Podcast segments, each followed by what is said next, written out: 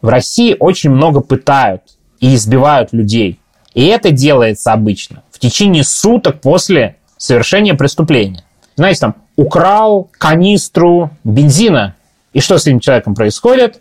Его везут пытать. А для чего так делают опера? Это тоже, к сожалению, такая особенная система. Да потому что им лень самим что-то раскапывать. Признание – это самое главное.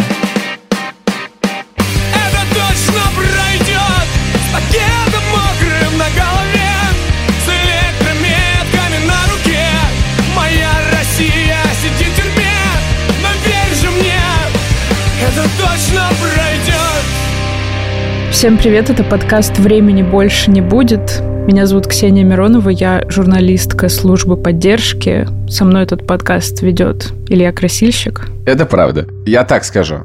Очевидно, что мы не верим ни секунды российскому государству, потому что российское государство пиздит, как дышит. Но здравый смысл подсказывает, что вообще-то преступления правда совершаются иногда. И как отделить ситуацию, когда это, как водится, российское государство, от ситуации, когда это не так? И вообще нужно ли? Поскольку это возникло из некоторой переписки с Сергеем Смирновым, главредом Медиазоны, учитывая, что Медиазона профессионально занимается всеми примерно делами Российской Федерации, то хочется обсудить это с профессионалами, как вообще реагировать, как отличать одно от другого. Я хотел для затравки пересказать разговор, который у нас случился не так давно, без имен. Я, когда это было, неделю, неделю назад, назад наверное. прислал тебе историю. Как в одном российском провинциальном городе журналиста судят за незаконный оборот запрещенных веществ через интернет. То есть, просто говоря, за наркоту. А когда кого-то судят за наркоту, особенно журналисты, во-первых, мы вспоминаем Ваню Голунова, а во-вторых, ну, кто же поверит, что шел журналист, и вдруг у него оказалась наркота, но, очевидно, подкинули. Мне написали с просьбой эту историю распространить. И я ее переслал сразу нескольким людям. Точнее, двум. Один был Сергей Смирнов, а другой был Иван Голунов. Серега, значит, ответил следующим образом. Сходу дело кажется мутным и поставил смайлик. И я такой думаю, блин, ну ведь, наверное, про Голунова же так же думали. Ну, что-то мутное дело. Я пишу это Голунову, Голунов отвечает через минуту и говорит, дай мне 10 минут. Я говорю, я готов подождать даже 20. Проходит 23 минуты. Сейчас я зачитаю Ванин сообщение, опять же, без имен. Поговорил с двумя журналистами название города, которым доверяю, и с одним адвокатом, который читал дело. Напоминаю, прошло 23 минуты. История такая. Чувак сидел за сбыт. В процессе отсидки у него случилась story с адвокатом такой-то, общий ребенок и все такое. Потом чувак вышел, и это самый адвокат предложил сделать бизнес. Он становится журналистом, начинает информационно поддерживать клиентов этого адвоката и его подруг. Адвокаты берут повышенный гонорар за информационную поддержку, но бизнес был не особенно успешным, поэтому чувак продолжал барыжить. Мой знакомый адвокат читал дело год назад и отказался защищать его, сказав, что там все четко доказано. При себе у чувака был небольшой вес, но при этом был список закладок, и по этим адресам все нашли. Сейчас выходит на приговор, поэтому хотят подавить на судью. Внимание, следующий факт. В конце года они предлагали журналистам написать текст, что судья гей, а геи не должны быть судьями, потому что и так извращенцы. И дальше я пересылаю эту историю Смирнову, Смирнов присылает примерно 30 смайликов. У меня возникает вопрос. Как ты понял, что дело мутное? Ну, это, кстати, хороший вопрос. Я же даже по критериям скажу. Ну, то есть буквально очень быстро понимаешь, как и что из короткого описания истории. Меня смутило, что я об этом не знаю деле. Его нету в паблик. Его не особо как-то форсят. А, по идее, если бы там не было вопросов, это была бы чистая история за длинный период оно должно было стать известным, и должно было стать известным, почему и как это произошло. Значит, есть основания сомневаться. Ну, ты сомневаешься вообще изначально во всех делах. Я вот просто сразу хочу сказать. То есть ты вообще во всех делах сразу сомневаешься. Да, если уж мы начали с Голунова, но это первая реакция на Голунова. Поэтому, когда стало известно про Голунова, следующие 15-30 минут я провел в переписке с друзьями-знакомыми, которые мне говорили, что это не может быть, понимаете? Да, понимаю. Ну, то есть это вообще очень такая серая зона, и это их любовь властей в идеале превратить политическую историю в более бытовую и в уголовную, она вот, конечно, типичная. Равно как и ну, наркотики. Сейчас можно я отмотаю чуть, когда э, журналисту приходит вот это самое первое сообщение, там, что есть такое-то дело. Это к тому, что Илья спросил про, да, вот эту чуйку. Но есть всегда такой сложный бытовой фактор, как, допустим, если тебе пишет другой журналист, он тебе объяснит, скорее всего, там, дело такое-то, такого-то, случилось то-то. Но если тебе пишут, например, родственники или там сам человек, которые не всегда понимают, как взаимодействовать со СМИ, и это может быть супер путанное сообщение. Из него вообще может быть ничего не понятно, с какими-то, да, там, перепутанными данными. Я к тому, что просто иногда на первый взгляд очень сложно определить, и то, что тебе кажется бредом воспаленного воображения, при проверке вполне может оказаться, может и нет. Но, в общем-то, может оказаться и правдой. Да, это очень сложно. Я уверен, что мы пропустили кучу крутых историй, скорее всего, и запутанных описаний. Но я хочу вам привести пример, когда несколько описаний были настолько непонятными, но мы в итоге э, превратили это в несколько, на мой взгляд, неплохих историй. Да, могу привести пример. Как-то нам очень путанную историю написала девушка, что она была в Америке, потом поехала в Россию, потом опять в Америку, она там была и не отпускали. Мы подумали сначала, что это вообще за история. А в итоге, когда мы начали с ней переписываться, там оказалась в том числе проблема плохого русского языка. Ну, плохого русского в том смысле, что он очень своеобразный. И история была действительно очень интересная про девушку. Это была девушка из семьи староверов, которую староверы из Америки – отправили на север Красноярского края, ну, к своим таким же староверам. И у нее там была проблема со здоровьем, но поскольку староверы не признают документов, это очень большая проблема.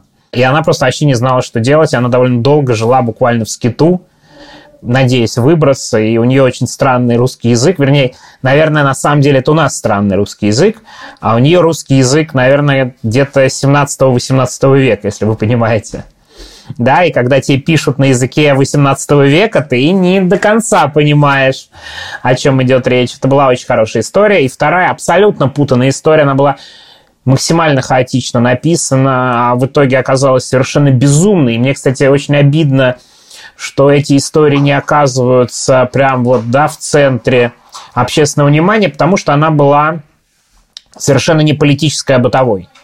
Абсолютно бытовая история, и заключалась она вот в чем – Вообще у нас Следственный комитет очень любит дела так называемых минувших дней. По нам это очень сильно не бьет, мы это не видим, да, вот прям вот обычно на экране. Но у Бастрыкина есть страсть раскрывать преступления, и тут довольно важная политическая составляющая, которая в свое время не могла раскрыть прокуратура до появления Следственного комитета в конце 2000-х годов из раскрытия таких преступлений, мне кажется, там есть какие-то очень большие поощрения. Если внимательно читать сайт Следственного комитета или региональный сайт Следственного комитета, они очень любят отчитываться по таким историям. Так вот, а история была совершенно безумная, она была в Твери, и там мужика обвинили в изнасиловании и убийстве на основании того, что на месте преступления 20 лет назад была найдена пивная бутылка с его отпечатками. И ему там дали 20 лет в итоге, потому что у него была привычка ходить и бросать бутылки. И там была очень длинная и большая тема, потому что, конечно, следствие там кого-то сломало, нашли потерпевшую, там очень много противоречий. Это совершенно безумная тема, она такая абсолютно криминальная. Знаете, вот если бы, как называется, Россия была бы страной, где нет политических дел, политического преследования, был бы чистый криминал, то, мне кажется, это была бы более популярная тема. Она, знаете, в истории таких вот американских сериалов про старое убийство, правда, неправда, вот, вот она абсолютно в этом контексте. Но путанное, абсолютно путанное было в начале письмо, из которого ничего не поймешь. Я думаю, я сейчас рассказал, вы ничего не поняли, практически уверен, да? Ну, у меня в голове голос Леонида Коневского. Стало понятно, психически больной человек готов взять на себя любое преступление. Нет, но меня зацепило то, что он оборонил 20 лет назад бутылку. Слушай, а, а он сидит так же, да? Его ничего там не скостили? Он сидит, ему Верховный суд снизил срок до 12 лет, по-моему, с 20 изначально. Там суд четыре раза отправлял документы обратно в Следственный комитет, а это, кстати, один из важных признаков. Да, вот мы если говорим какие-то маленькие признаки, что не так. Вот если вдруг суд или прокуратура отправляет дела обратно, то с этими делами проблема. Политических делах такое бывает нечасто, но вот бытовых. Почему? А это очень важно как раз тоже нам для понимания работы следственных органов. Если вдруг выяснится, что в итоге сделаем что-то не так, то надо будет искать виновных. А никто виновным быть не очень не, не хочет. Ни прокуратура, которая утверждает обвинительное заключение, ни прокурор в зале суда, если они вдруг проиграют, особенно в суде присяжных, ни суд. И поэтому они не хотят эту статистику портить. И, типа, вот если дело пришло в суд, а суд его отдает обратно, это значит, что сделан какие-то очень серьезные проблемы. И нас история это зацепила изначально из-за того, что ее четыре раза запихнули в суд, и суд только на четвертый раз ее принял. Так что вот такая история. То есть суд не принимает в том случае, если он видит, что все настолько шито белыми нитками, что у него может быть проблема, потому что если оно начнет рассматриваться, то они уже все равно приговорят, потому что суд всегда приговаривает. Вот если дело шито белыми нитками, или там, допустим, еще вторая проблема, кстати, есть, да? Например, в деле много процессуальных нарушений. Там нет понятых, нет нормальных экспертиз, у экспертов нет какого-то образования. И если вдруг следующая инстанция на это все обратит внимание и отменит, то у судьи будут проблемы. И иногда это приводит к совершенно фантастическим результатам. Вот вообще одна из моих любимых историй э, в медиазоне, это, конечно, не политические истории, а истории взаимоотношений между силовиками. Ну, вот не знаю, вы представляете себе российский суд, как он функционирует, как он взаимодействует с правоохранительными органами? И в этом контексте вопрос. А как вам история, что к судье приходят два опера МВД и дают ему взятку, чтобы он побыстрее вынес приговор? Что? Зачем? Дело в том, что эти два опера оказались в сфере внимания ФСБ, потому что ФСБ любят раскрывать дело против сотрудников, которые нарушают закон. Это для них тоже очень важный показатель. Ведь они вот ищут среди правоохранительных органов тех, кто нарушал закон. Это прям важный очень такой показатель работы ФСБ, что они борются с коррупцией. Так вот, естественно, МВД подкинули какому-то там мужику наркотики. Там же, знаете, вот как подкинули, когда говорю слово подкинули, вот, наверное, всем будет такой образ, как с Иваном Глуновым, положили в карман. Чаще всего в России подкидывание, в кавычках, происходит совершенно иначе. Докладывают когда? Докладывают до нужного веса. Да-да-да. Потому что в 99% и 9 случаев, естественно, подкладывают наркозависимым людям. Ну вот идет он с одним весом, а в экспертизе у него другой. Есть же прекрасный график, что там э, по весам, когда там вот Абсолютно. невероятные всплески просто абсолютно аномальные, вот на грани повышения, значит, э, до размера. Да, это, это вообще, кстати, абсолютно, да, вот показательный момент, как работают правоохранительные органы. Так вот, и они оказались, эти два опера, в сфере внимания ФСБ, они это поняли, и они что решили? Чтобы у них проблем не было с этим мужиком, его надо побыстрее осудить, и чтобы к нему ФСБшники не пришли, чтобы он быстренько уехал в колонию. На ФСБшники их перехватили. Там очень смешная история, потому что вдруг ФСБшники поняли. Два опера, а тут у нас есть даже судья за взятку. Птица-то пожирней, то есть можно не работать никак с ментами пару месяцев отдыхать до следующих ментов. С судьей это можно взять судью и отдыхать уже полгода. И в итоге они надавили на ментов, чтобы они сдали судью. И сами менты не сели. Я вот очень люблю такие истории. Они... То есть менты еще ухудшив на самом деле свою ситуацию, таким образом спаслись. Да, менты спаслись в итоге от посадки, сдав судью. А судья говорил, что все это неправда, абсолютно. Господи, ебало жаба гадюку. Я очень люблю такие истории. Вот именно вот типа вот это или абсолютно безумная история, как спецназ ФСБ на полном серьезе пытал ментов в лесу из отдела, который подбрасывал наркотики. Потому что менты не кололись, у них никаких доказательств не было, а ментов надо было взять всех, весь отдел. Да, и нам адвокат ментов на полном серьезе сказал такую фразу. Нет, ну где это видно, чтобы сотрудники ФСБ пытали офицера?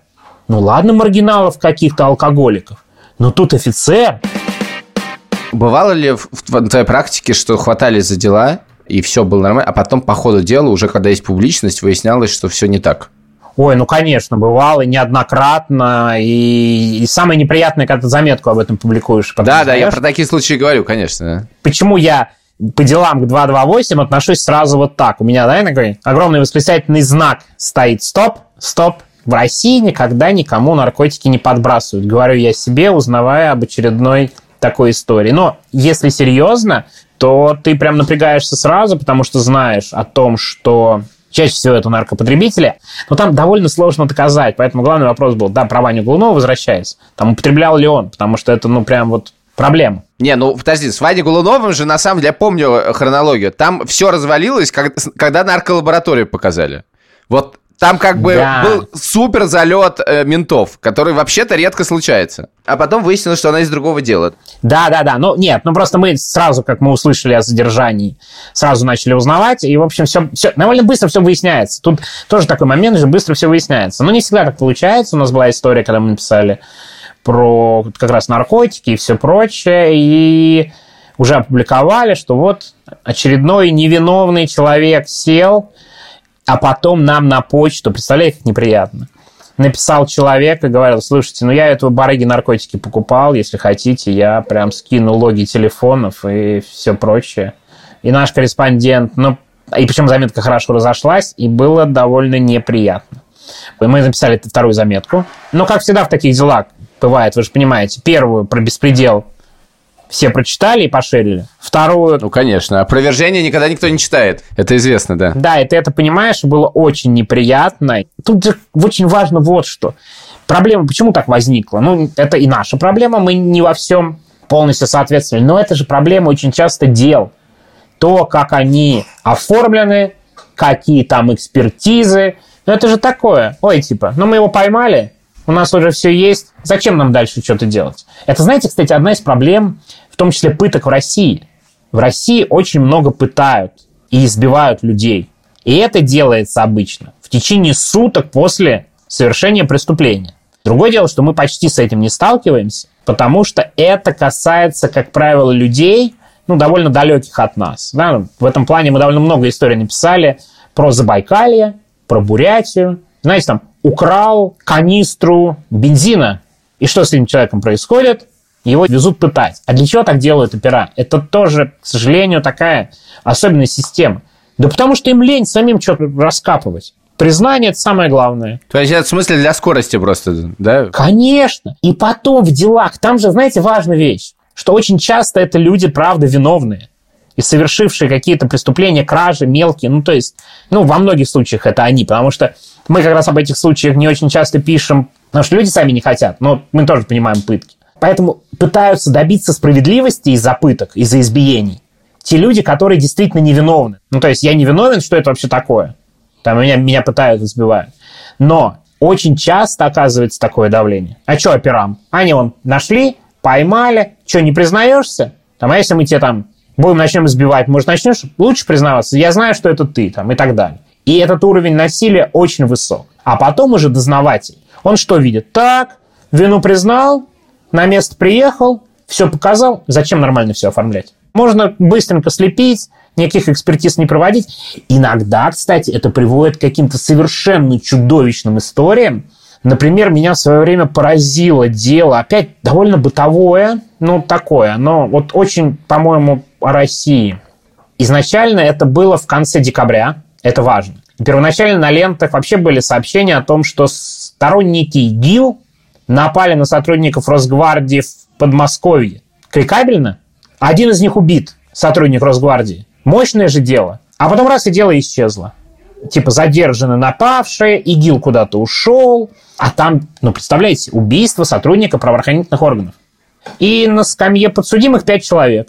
Четверо из них в зале суда отказываются от всех первоначальных признаний и говорят, это не мы. Один только признается, да, мы. А дело вот какое. Почему я рассказываю, это просто как работают следователи, в чем проблема работы следователей. Представляете себе, мужики из какого-то региона перед Новым годом не получили деньги. Новый год, им не заплатили деньги. Что они делают? Они с горя пьют. Выпивка у них заканчивается, они идут в магазин, пьяные уже. Денег у них никаких нет, и они просто берут в магазине водку и забирают, и идут себе дальше пить. Продавщица магазина вызывает Росгвардию. Росгвардия приезжает к этим мужикам что на месте происходит, непонятно, но их там человек 20. В итоге один росгвардеец убит, а второй ранен. А дальше к этим мужикам приезжает ОМОН, кому-то из них прострелили ногу, например. А они там все пьяные, и никто толком даже не знает, кто чего. Хватают они как-то. Представляете, всех допрашивают. А представляете, как допрашивают людей, которые только что убили сотрудники Росгвардии? Спал ты, не спал, неважно. И быстро находят виновных. Быстро там пять человек признается, что это мы. Ну и быстро это дело запихивают в суд, там сроки ДПЖ. Надо понимать, что двое из этих пяти получили пожизненно. А остальное в деле непонятно. Хотя я уверен, что это было дело такое, где, ну, слушайте, ну, есть убитый, есть баллистическая экспертиза, есть отпечатки пальцев. Знаете, важная вещь очень интересная. Приехали эти ОМОНовцы, знаете, что начали делать? Они пистолет вкладывали в руки всем. Они их избивают и пистолет вкладывают. Твои отпечатки на пистолете, давай говори, кто. Это касается судеб людей, и людям двоим дали ПЖ, и мы до конца не понимаем, что это за дело. И кто там стрелял. Хотя, ну, явно кто-то из них убил этого разгвардейца. Ну, то есть это тоже тут довольно странно отрицать. Просто явно они совершили там грабеж, как минимум, сопротивление сотрудникам правоохранительных органов, ну, там целый букет. Но при этом кто непонятно, и узнать невозможно, скорее всего. Да, ну, в материалах дела, мне кажется, всегда еще есть важный фактор, часто встречающийся, это ужасно низкая квалификация сотрудников. Иными словами, что следаки очень хреново пишут зачастую, когда ты просто банально не можешь понять вообще, что пытались донести. Из-за этого вдвойне сложно э, что-то там разобрать, понять вообще, что из этого сфабриковано, что нет. Не, ну дела читать это отдельно, да, у нас есть такой термин, вообще он изначально был введен для обозначения пресс-релизов, так называемый ментояз. Одно из требований к сотрудникам медиазоны 2014 года, когда мы набирали кого-то еще брали на работу, это переписать ментояз в нормальный русский язык. Имея умысел на совершение преступления, находясь в сговоре. У меня есть мое уголовное дело. Я, я как бы по себе знаю. Я такое удовольствие получал. Там просто неустановленное время на неустановленном устройстве, э, имея умысел, да. на совершение преступления. Распространил заведомо ложную информацию. Нанести ущерб обществу. Реализуя свой преступный план. Преступный умысел. Преступный умысел, извините, да. да. Медиазона издание про тюрьму. Ну, сейчас уже, конечно, не только про тюрьму, но изначально же про тюрьму. И это вообще-то тема, которая как бы люди... Ну вот мы хоть и ведем такой подкаст, но вообще-то это люди не очень хотят про это ничего знать. Да, да. В смысле, это... защитная реакция, как бы нахер надо. Вот не, не коснулся, и слава богу. Вот чур-чур-чур. И как тебе с этим вообще? Как вам с этим? Как вообще вызывать у людей интерес к этому? Это вопрос, который, мне кажется, я себе постоянно задаю на протяжении 8 лет. Во-первых, когда мы делали медиазону, сразу был такой вопрос. Ну, там, ну, коллег у кого-то. Зачем вы делаете такое узкопрофильное издание? Кому это вообще важно будет? Вас будет читать 10 человек. Потому что, мне кажется, мы совершенно недооцениваем значение вот этих штук на развитие общества глобально. Меня сейчас, наверное, больше всего бесит наше отсутствие внимания к политзаключенным и к политическим делам в России. Я понимаю, ты записываешь ролик про политзаключенных, ты можешь быть абсолютно уверен, что это будет самый непопулярный ролик, который у тебя посмотрят. Это после начала войны ты имеешь в виду? с началом войны это особенно ярко. Да и до войны тоже. Тема политзаключенных мало кого волнует, но это настолько важнейшая тема, мало того, не просто сейчас, в данный момент. Я думаю, эта тема очень понятная, и она идет сквозь всю историю страны. Мне кажется, это очень удручает. У нас страна, где всегда практически были политзаключенные. И о них надо знать больше, изучать больше – а государство должно быть меньше. И мне кажется, если мы говорим о какой-то там прекрасной России будущего и о чем-то дальше, что историю надо будет глобально переделывать в сторону борцов за права, политзаключенных, и да, я понимаю, что никому не интересно. И нам хочется оградиться. Но почему, кстати, так происходит? Потому что мы ничем не можем помочь. Мы же понимаем, что никак не поможем. Конечно. Вот это главная вещь, которая убивает прежде всего интерес, это ощущение бессилия. Потому что зачем я буду читать? Ну, почувствую еще раз, что ничего нельзя сделать. Мне кажется, это неправильная реакция. Мало того, а уровень воздействия политзаключенных на общество и на их изменения, во-первых, никогда до конца его мы не просматривали, не просчитывали. А во-вторых, в любом случае, это очень важная часть нашей жизни, потому что люди сидят за свои убеждения, за то, что они не делали, за свою позицию в 21 веке, когда большая часть мира уже живет иначе. Это действительно очень важно. Вот Дима Иванов, с которым я сидел в Сахарово, когда да, меня посадили, я могу тебя репелировать. Вот я сидел в Сахарово, знаю, начинать хотя бы с этого. Но вот Дима Иванов сейчас в московском СИЗО, и получит он свои лет 8-9, потому что он, кстати, ведет себя не менее дерзко, чем Яшин в суде. То есть он прям говорит, да, я писал это, и что? Они взяли, кстати говоря, показания у украинцев, которые попали под обстрелы и под бомбежки. И это в зале суда пришлось послушать стороне обвинения эти показания. Да, и Дима Иванов уедет. Вот он принципиально остался в стране, он никуда не уехал, он давно ходит на митинги и борется как может с режимом, молодой парень. Жизнью своей расплачивается за убеждения и эти годы. И то, что такое относительное безразличие, меня, конечно, очень убивает, потому что, ну, реально, что-то делать можно, писать, вспоминать, писать в тюрьму. По крайней мере, мы ничего не знаем о людях, которые попали под репрессии от того, что пишут политзекам. Мало того, есть глобально важное отношение общества к политическим заключенным. В XIX веке оно было другим, в начале XX века. Оно было принципиально другим. Хотя я вот не испытываю никакого благодушия по поводу царского режима и всего прочего. Ты сейчас объясняешь, почему это важно. Я понимаю, почему это важно. Я думаю, что все понимают, почему это важно. Вопрос, как это сделать так, чтобы это людей зацепило. Возможно ли это сделать так? Я думаю, честно говоря, что невозможно.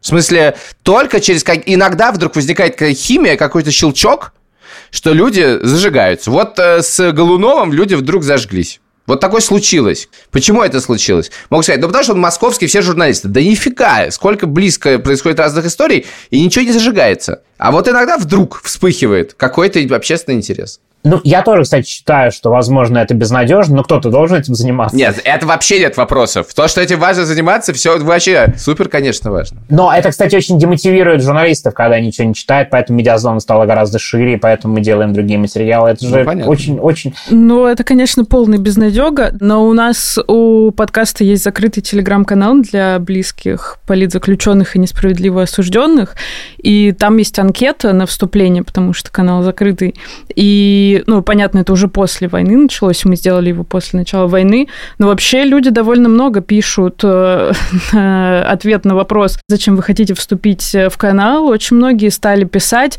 у меня еще никто не сидит, но я готовлюсь. И причем люди из регионов, например, люди там пишут, я не активист, но я хочу знать больше об этом, потому что мне кажется, что меня это тоже может коснуться. Понятно, что ужасно демотивирует, и материалы не читают, и правда всем пофиг, и так много политзаключенных, что уже даже журналисты не знают э, их всех по именам, а уж в регионах там тем более. Но даже если одному человеку ты инструкцию какую-то дашь, э, расскажешь, который вообще не был в теме, уже что-то. Не знаю, уж спасешь вряд ли кого-то, но хотя бы на обыске он будет себя чувствовать спокойнее. Знаете, что я тут как раз еще хочу добавить, там, Илья хотел сказать? Я сразу хочу сказать насчет темы политзаключенных и всего. Но тема освобождения политзаключенных – это идеальная программа любой оппозиции с первого пункта. Конечно. Этим никто не сможет спорить, даже партия Яблоко. Ну, то есть, простите господи, что я ее упоминаю. Ну, то есть, это аксиома, абсолютно понятно. И знаете, я в свое время не то чтобы удивился, я, в принципе, плюс-минус знал, но меня поразило все-таки как это было обширно, когда я был в Каталании, я крайне неудачно уехал в отпуск в разгар начала московского дела в 2017 году и выходил в эфир с пляжа. Это было, конечно, очень комично. И тогда же был тоже там момент, когда референдум, кто-то сел в тюрьму, и это маленький город в Каталании, где первая, вторая, третья линия, а дальше вот город. И в городе ты идешь, везде флаги Каталании в окнах, но буквально на 9 флагов Каталании специальный флаг «Свободу политзаключенным». Это такой флаг с черной надписью и красной полосой по диагонали. Ну вот, к вопросу о реакции, к вопросу о теме. Рядом явно они показывают, что они сторонники независимости. Ну, это очевидно понятная позиция. Но объединяющий флаг второй – это свобода политзаключенным. А ты считаешь, что надо говорить свобода политзаключенным, а не свобода несправедливо осужденным? Свобода политзаключенным, мне кажется, гораздо проще к восприятию, потому что когда мы начинаем... Слоган делить... лучше. Вопрос, как бы, что мы под этим имеем в виду. Да, потому что есть люди, которые боролись и за это сели в тюрьму, а есть гораздо больших людей, которые абсолютно ни в чем не виноваты, но российская система правосудия просто подсунула их под эти часто действительно сталинские, более чем сталинские сроки. Не-не, ну, ну понятно, что лозунг надо расширить в целом, если мы будем, если мы как бы более глобально говорить, конечно, вообще вся система требует пересмотров. Но мне кажется, политзаключенным и свобода политзаключенным это совсем понятный и очевидный лозунг, тем более, что политзаключенных все больше. Имеется в виду все больше, очевидно, политической подоплеки. Да? У мемориала уже сколько там? Больше 500 человек в списке. Я думаю, это далеко не окончательный список, и наверняка в ближайшее время, судя по законам, таких людей станет больше. Я, кстати, практически убежден, что посадки продолжатся внутри России. Вопрос в Ну, темпе. продолжится. Да, Я думаю, что это будет ускоряться. А что ему? Да именно, это будет ускоряться. Слушайте, у нас сколько там? Несколько тысяч человек висят на протоколе по первый протокол о дискредитации власти. Второй протокол дискредитации власти – уголовное дело. Понятно, для чего это делается, но тем не менее, у нас прям тысячи людей потенциально могут сесть, и это очень все равно важная тема. Потом тюрьмы на 10% разгрузили, как известно. Да, да, прям очень много, а то и больше, чем на 10%. Ну, Я скажите подозреваю, больше. да. что Еще раз грузит. Но вдвойне еще сложно, когда они делают какие-то специально гадости, да, типа там, не напрямую, да, статья дискредитации. Ну, вроде более-менее всем понятно, да, вот там, когда любят повесить педофилию, госизмена, вообще хрен объяснишь людям, особенно когда материалы закрыты, суды закрыты. Не, госизмена, мне кажется, вообще жесть, потому что ты ничего не знаешь, и как бы тут... Ну, а вдруг что было? Ну, в смысле, вообще невозможно никаким образом проверить, что это такое. Но все равно всех подряд сажать по госизмене странно. Все равно надо кое-как госизмену обосновать. Кстати, важная вещь. Нет никаких сомнений, что дела о госизмене докладываются лично Путину. Да, но в этом, кстати, еще большая подлость, что их мало, и поэтому обычно на них забьет... Я сейчас не, не лоббирую а конкретное дело. А, как что, лоббировать? Что не лоббировать-то, я не понимаю. Но, то есть, про них реально очень сложно рассказывать, потому что обычно люди говорят, ну, что там, ну, сидит 20 человек по этой госизмене. Ну, типа, ну, вот у нас там, вот по народной, она народная, по ней там куча народу. Вот там по экстремизму, терроризму тоже куча народу. А по госизмене, ну, ну нет у нас как бы сил вот про эти там несчастные 15-20 человек рассказывать. Хотя и, кстати, с каждым месяцем становится больше на самом деле. Просто мы про многих не знаем. Даже имена не у всех знаем. Там еще важно, что дела о госизмене ведет Следственное управление ФСБ, у которых довольно небольшой ресурс расследовать дела. Ну, понимаете, да, потому что на- и надо дела передавать. Ну, потому что Следственный комитет большой, там следователей много. А у ФСБ следователей, в принципе, не очень много. Но некоторые дела, кстати, стали довольно громкими. Есть дело Вани Сафронова с безумным сроком, где мы, кстати, примерно имеем общее представление, как и что, ну, не на 100% материалов нет, но ну да, не там менее. было вообще, благодаря проект, по-моему, выкладывал же, да, все подробности? Благодаря Там проекту, благодаря защите известно. мы знаем побольше. Да, да, обычно мы столько не знаем. Помните абсолютно безумное дело, как забрали ученого, и он умер буквально Да. на руках Да. у ФСБшников безумное. летом, да. Ну, то есть мы что-то знаем. Проблема такая, что, опять же, зная систему, мы понимаем, что дела о госизмене, их больше по причине того, что это очень почетные дела раскрывать госизмену. Но, понимаете, это очень хорошая отчетность для следователя. Это прекрасное дело. И очень часто они прям ищут, выискивают те же экспертизы, одна из вещей. Есть там состав государственной тайны или нет? Классика. Ох, сейчас же будут другие дела еще потенциально. Они же напринимали новых статей УК.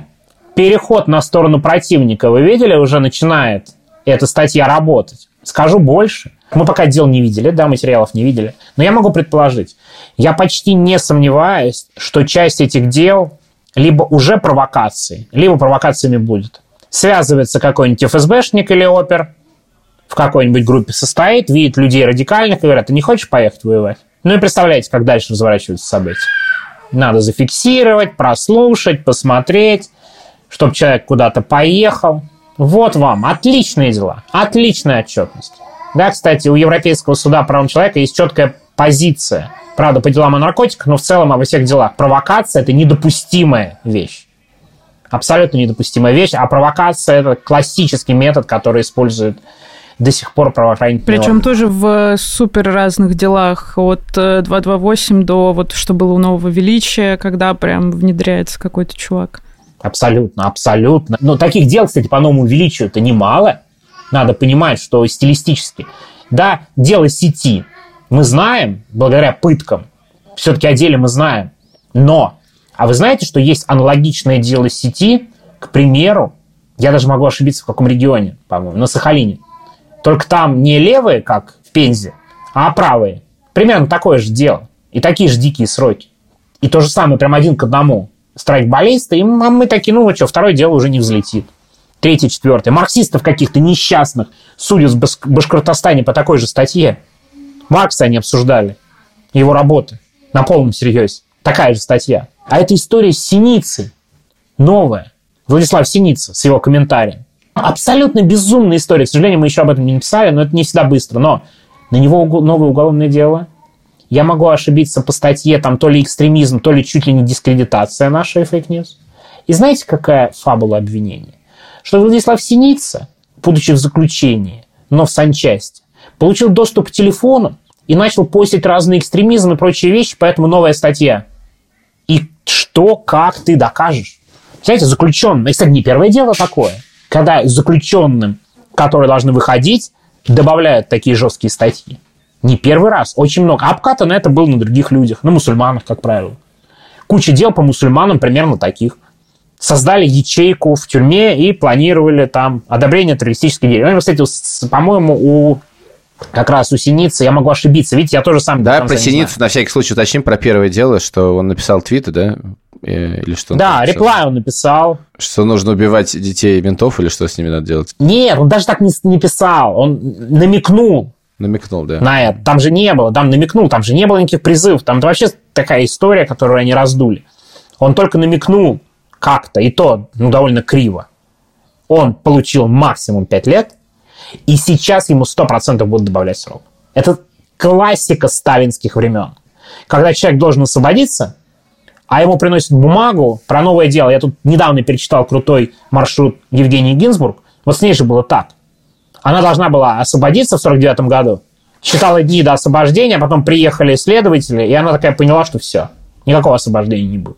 Там совершенно безумная версия, что пошли по алфавиту забирать людей. У нас к моменту выхода этого эпизода, скорее всего, уже выйдет эпизод как раз с Александром Юлевичем Даниэлем, который про это все да, в красках рассказывает. но он практике рассказал. Да, но он, кстати, считает, что сейчас хуже. Считает сейчас хуже, чем когда? Чем э, в 70-е. 60-е. А это, кстати, главный, довольно важный, мне кажется, вопрос. Сейчас хуже, чем в 70-е или нет? Я думаю, эмоционально еще, знаете, довольно важная эмоциональная составляющая. Просто такое ощущение, что как бы там ни было, но брежневский режим уже не выглядел сталинским условно.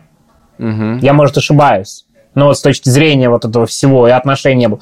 А сейчас как будто на подъеме все жестче, жестче, жестче, и ощущение вот этого ужаса. Да, потому что ну, мы, мы что наблюдаем? Мы наблюдаем постоянное закручивание гаек на протяжении последних 25 лет по возрастающей. Не, ну все-таки застой не просто так называть застоем. Там ничего не происходило. Был более-менее а, какая-то гадость и гадость. А у нас тут как бы хуже и хуже и хуже и хуже и хуже и хуже. И все. В этом смысле, конечно, наверное, пострашнее. Сложно сравнивать, не посмотрев это, но тем не менее, да. Ну, да, равно. да, сложно сравнивать. Я боюсь, что это, опять же, эмоциональная реакция на ухудшение. Вероятно, все-таки в советское время все равно было хуже глобально. Да ладно, что это сразу, честно говоря. Слушай, у меня последний вопрос. Вот ты сказал, что все это надо менять, исправлять. Представим себе удивительный момент, что появилась возможность это исправить. Какие первые три действия ты сделал бы с этой омерзительной системой? Потому что она какая-то гнилая совсем. Там можно вообще что-то исправить? Ну, если честно, вообще можно исправить несмотря на всю эту систему, ну, можно исправить внешнее воздействие, а, параллельные структуры, борьба с коррупцией, борьба с такими делами, контроль за судьями. А такие судьи могут судить? Они же все не квалифицированы. Ну, это тоже не совсем так. Проблема такая, что пока ты будешь готовить совсем квалифицированных, они что-то как-то знают. Не надо иногда упрощать. Знаете, у нас в свое время мы сделали на медиазоне симулятор судьи для читателей медиазоны по бытовым делам, где есть краткое дело, позиция да, обвинения защиты и срок. И предлагали дать нашим читателям медиазоны срок, который дали судьи. И что вы думаете?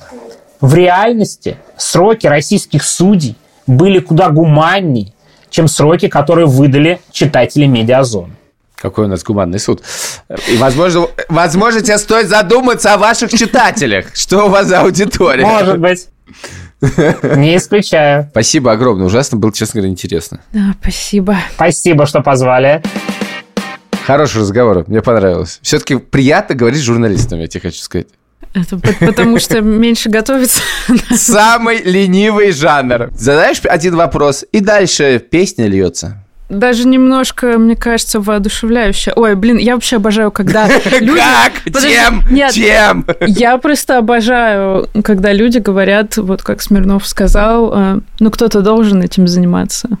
Мне кажется, это прям так круто, когда вот кто-то делает свою работу, не ждет какой-то глобальный прям сейчас отдачи.